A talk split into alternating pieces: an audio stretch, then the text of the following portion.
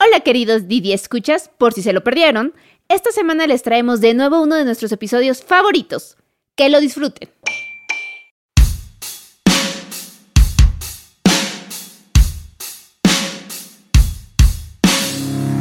¿Por qué te gusta venir?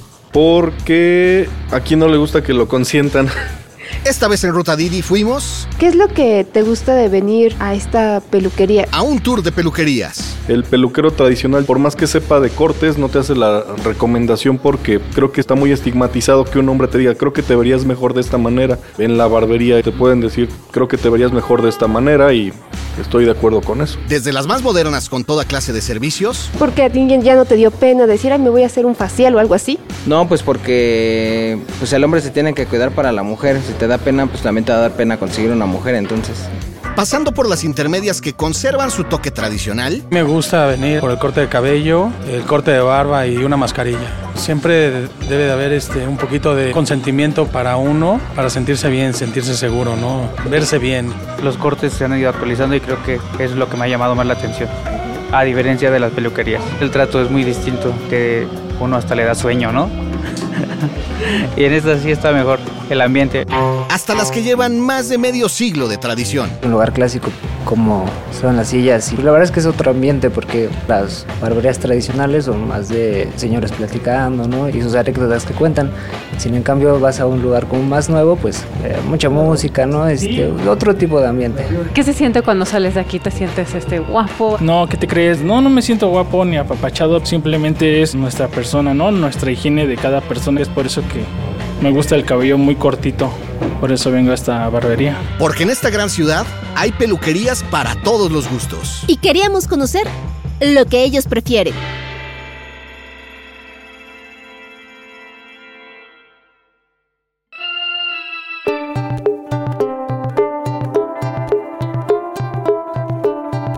Buscan las nuevas generaciones en las peluquerías? ¿Cómo han cambiado los servicios en los últimos tiempos? ¿Conoces el abanico de servicios que hoy en día ofrecen y cuánto hay que invertirle? Acá te lo vamos a contar. Yo soy Javier Bravo. Y yo, Otto del Pino, bienvenidas y bienvenidos a Ruta Didi. Iniciamos nuestro recorrido. Esta vez desde la colonia Santa Cruz Atoyac. Aquí empezamos.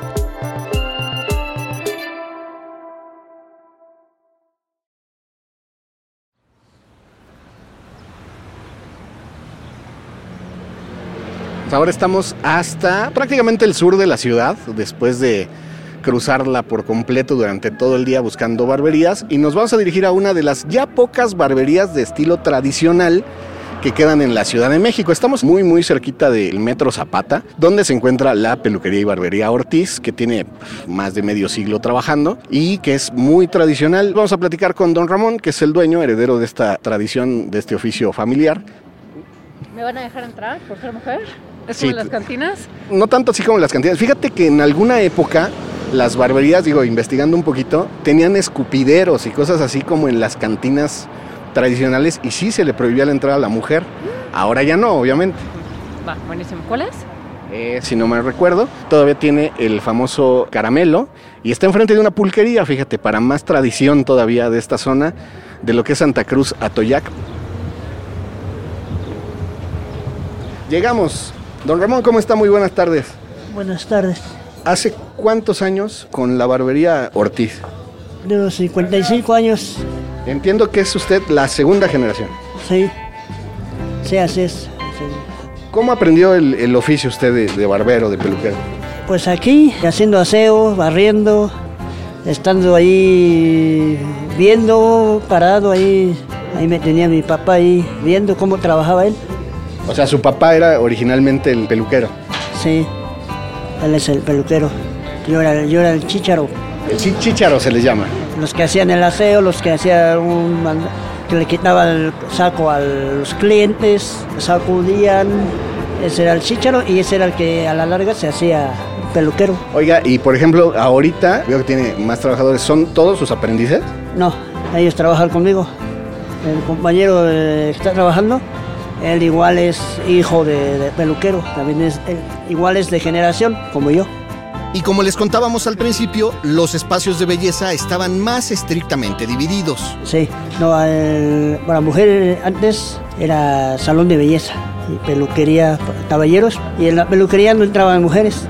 Y el salón de belleza eh, exclusivo de ambas, era lo que marcaba la diferencia. De este tipo de peluquerías que son más tradicionales con lo nuevo, ¿qué las hace diferentes?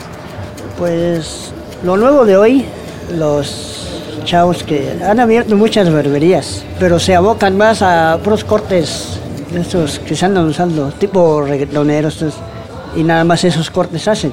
Y en la peluquería clásica se hace todo tipo de cortes, desde niños, bebés, hasta gente de la tercera edad. Entonces es lo que yo creo marca la diferencia. Todo tipo de corte clásico, no nada más los que están de moda ahora. Y ahora que está de moda los barbones, ¿regresó también la, la onda de la afeitada? Sí, regresó este, la moda de, de las barbas, tipo hipster, tipo leñador, les gusta en su barba.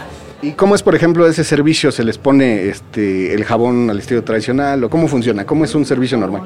La brocha, el jabón, agua caliente y la, la- la toalla caliente, el proceso de la toalla caliente, ¿Eso para qué sirve realmente?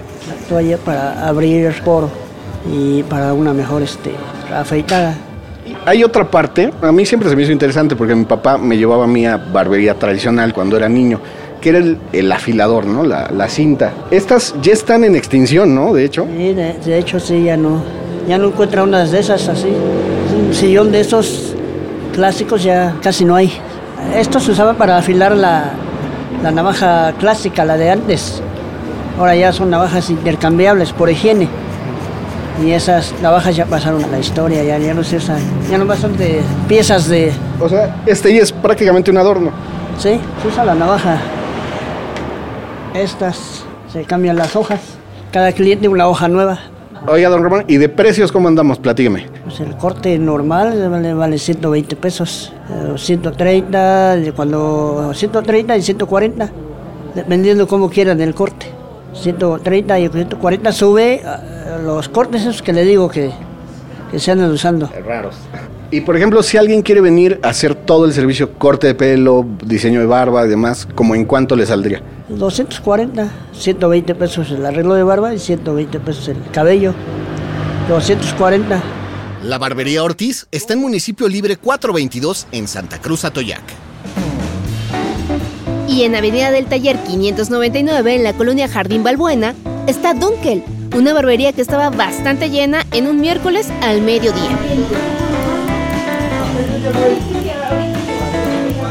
Mi nombre es Gabriel Gómez, mejor conocido como Vito, especialidad pues barbería.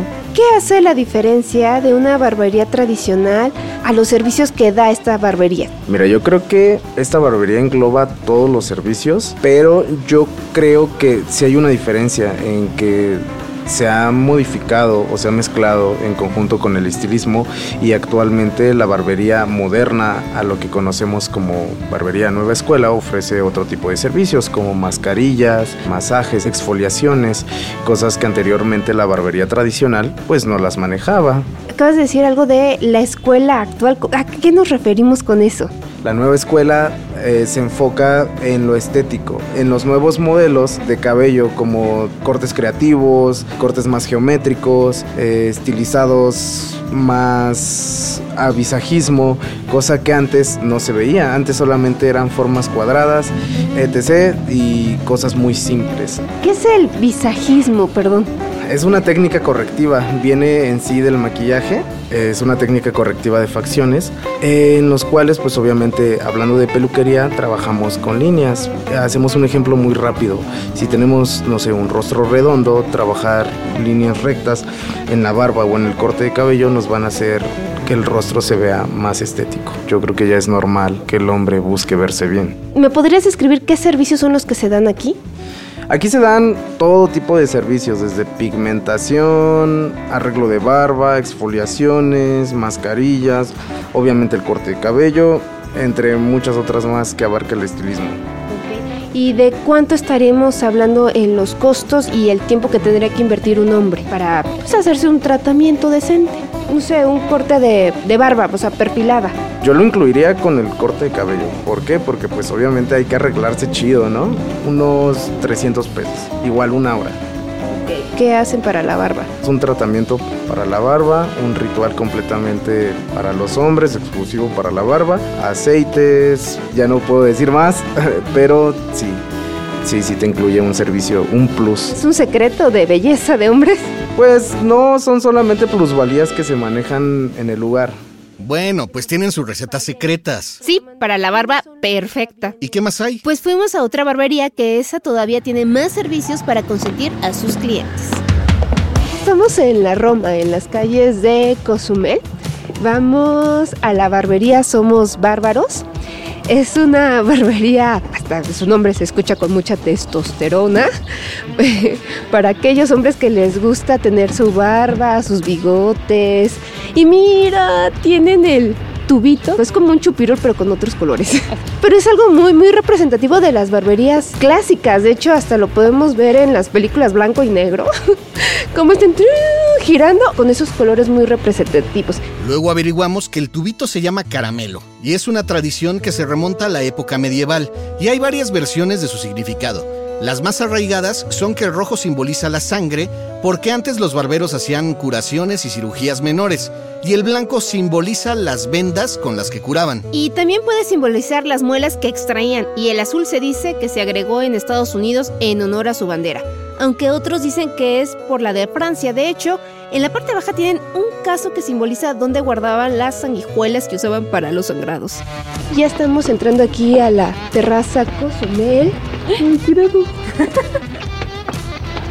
Por aquí debe de estar Daniel Tapia, que es dueño. Hola, hola. Hola.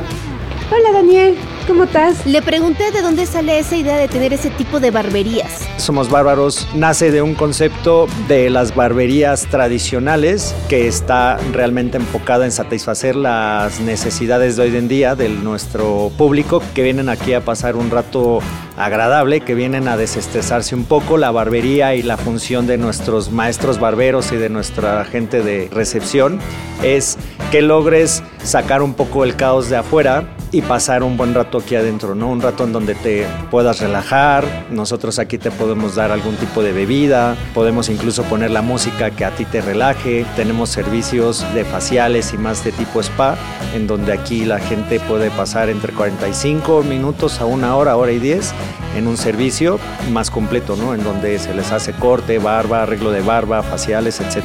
Desde el trato de la gente que trabaja con nosotros, de la comunidad y la cercanía que logra los maestros barberos con nuestros clientes, que le toman muchísimo más valor a su aspecto físico, los hombres. Antes creo que era un tabú más de, de un tema machista que de otra cosa, en donde hoy aquí vemos pues gente de todo tipo y también por la zona en donde estamos, estilos, perfiles de todo tipo y es lo que nos gusta, ¿no? Que nosotros vemos una creciente cada vez más exponencial en los hombres que aceptan a pagar un poco más por un servicio que realmente es una experiencia. Y además de la experiencia de traguitos y faciales, tienen muchos otros servicios que antes solo se encontraban en salones para mujeres.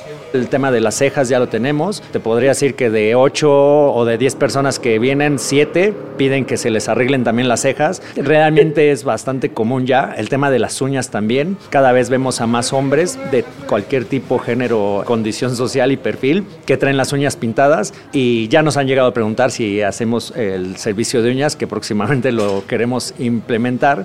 Pero al final la conclusión es que te das cuenta que el mundo se está diversificando tanto y en esa diversificación un servicio tan básico como es el corte de pelo, que podría ser básico, se vuelve un servicio con una experiencia realmente cada vez más grata para la gente. ¿De cuánto estamos hablando la, la inversión? Pues realmente son varios servicios, ¿no? O sea, son es del servicio de corte de cabello, que cuesta 250 pesos, y corte y barba, que hay desde un corte de cabello y barba express, que son 350, hasta un arreglo de barba tradicional, que cuesta 460 pesos, ¿no? Realmente el arreglo de barba tradicional es este servicio en donde hay te ponen una toalla caliente, una toalla fría, te recuestan, te ponen bolsitas de té en los ojos. Ya es un servicio más de tipo spa, ¿sabes? O sea, ya pasas ahí una hora consintiéndote. Un ticket promedio de alguien que viene, se arregla el pelo, se arregla la barba y sale con un producto, pues podrá estar entre los mil, mil doscientos pesos. De la tradición a la modernidad, ustedes eligen en dónde hacerse su próximo cambio de look. Al final no importa si acuden a una barbería lujosa, media o sencilla. La cartera está para todos los presupuestos. Aquí lo importante es frenarnos para darnos un tiempo de cuidado. Así como le invertimos al mantenimiento de nuestro carro, también hay que hacerlo con nuestro físico. Así es, todo es cuestión de gustos.